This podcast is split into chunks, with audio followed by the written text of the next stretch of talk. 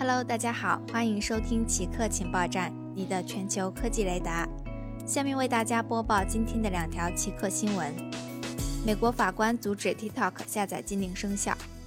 周日晚间，美国华盛顿地区法官卡尔尼克尔斯暂时阻止了美国政府禁止苹果和谷歌提供 TikTok 下载服务的行政令。这一行政令原定于美国当地时间周日十一点五十九分生效。不过，该法官目前还没阻止将于十一月十二日生效的技术与商业安排限制。这些安排对于 TikTok 的正常运行十分关键。美国商务部在声明中表示，将遵守该法庭禁令，并已经立即采取相关措施。据了解，目前沃尔玛和甲骨文入股新公司 TikTok Global 的初步交易细节仍在敲定当中，未来将由该公司掌管 TikTok 的美国业务运营。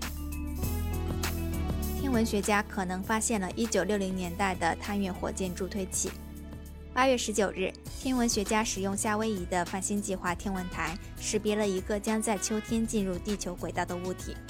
这个物体被称为 2020SO，现在被认为是一九六六年撞毁在月球表面的探测器所使用的火箭助推器。NASA 近地天体研究中心主任保罗·乔达博士解释说：“2020SO 的绕日轨道与地球极为相似。”近似圆形，在同一平面，只是最远点离太阳的距离更远一些。它与探月任务中火箭分离之后飞行的轨道十分相似。